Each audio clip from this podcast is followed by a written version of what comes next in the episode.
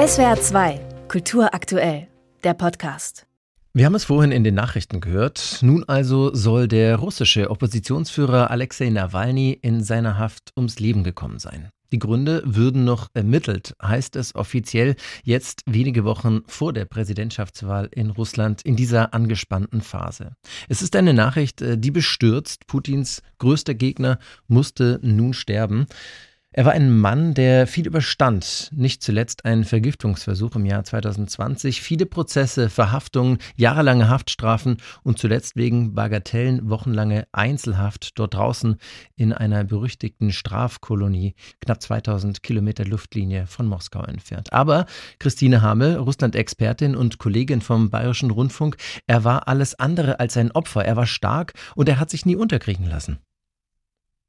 Genau. Das Wichtigste, was Nawalny eigentlich den Russen beibringen wollte, war die Furchtlosigkeit. Er selbst hat immer gesagt, ich habe keine Angst und ihr solltet auch keine Angst haben. Nawalny war sozusagen die Furchtlosigkeit ähm, in Person. Er wusste, dass das Regime auf Angst und Repressionen setzt und er wollte es an dieser Stelle eigentlich brechen. Er hat sozusagen dieses Angsteinflößen des, des Regimes immer verlacht. Er war eigentlich die Furchtlosigkeit in Person. Und auch wenn er in Haft war, tauchte er nicht unter, sondern er aktivierte. Er hat jeden Einzelnen angesprochen. Was war denn seine Botschaften, die er sendete als Freiheitskämpfer? Er hat immer über seine Anwälte Botschaften auch aus dem Gefängnis herausgeschleust. Es ging viel um Liebe. Das ist auch ein ganz neuer Ton in Russland. Also Nawalny verkörpert nicht dieses äh, raue, männliche, gewalttätige Russland, sondern das Liebende. Also er hat sich aus dem Gefängnis heraus offen zu seiner Frau zu, und zu seinen Kindern ähm, immer wieder zugewandt und ähm, hat sehr viel über Liebe gesprochen. Also er wollte auch das sozusagen Böse, das dieses Regime verkörpert, mit der Liebe besiegen. Und er hat äh, sehr pointiert und sehr lustig das Regime immer wieder am Haken gepackt. Und ich meine, das war ja insgesamt sein Erfolgskonzept. Das hat insgesamt seinen Erfolg begründet, denn er hat gegen Korruption gekämpft in einer besonders originellen, nie dagewesenen, investigativen Weise. Das war alles neu in Russland und das alles verband sich mit Nawalny. Und das hat er aus dem Gefängnis heraus immer weitergemacht gemacht.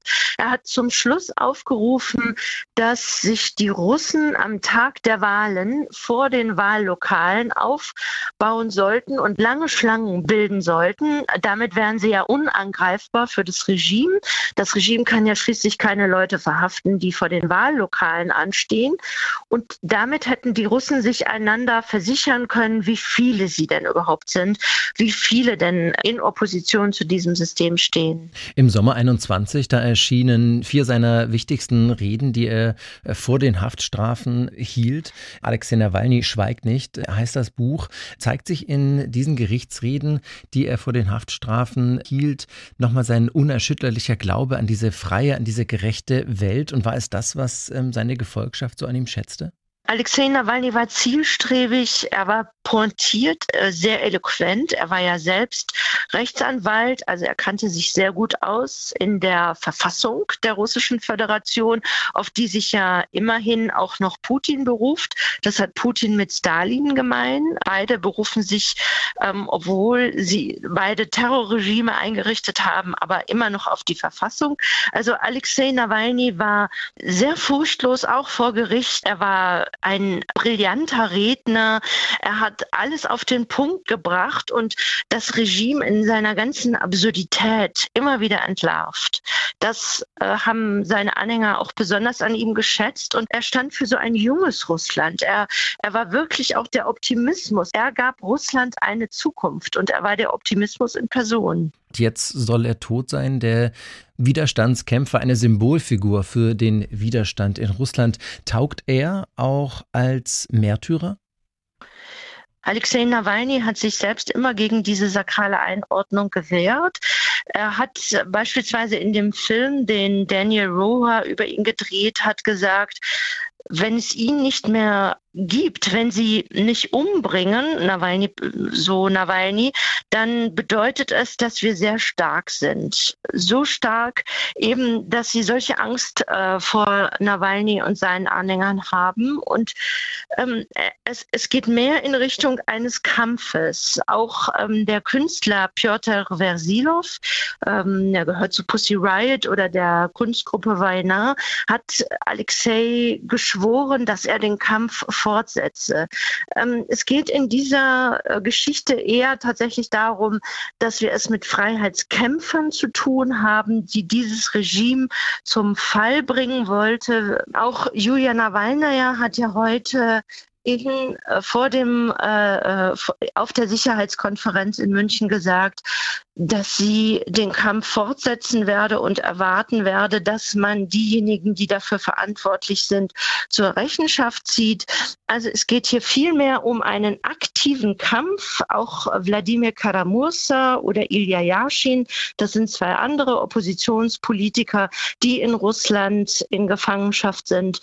Ähm, setzen ihren Kampf einfach aus dem Gefängnis fort. Mhm. Jetzt soll nun mit seinem Tod sein persönlicher Kampf, sein Tod dort 2000 Kilometer entfernt von Moskau, äh, zu Ende sein. Wie kann trotz des Todes dieser Widerstand lebendig bleiben?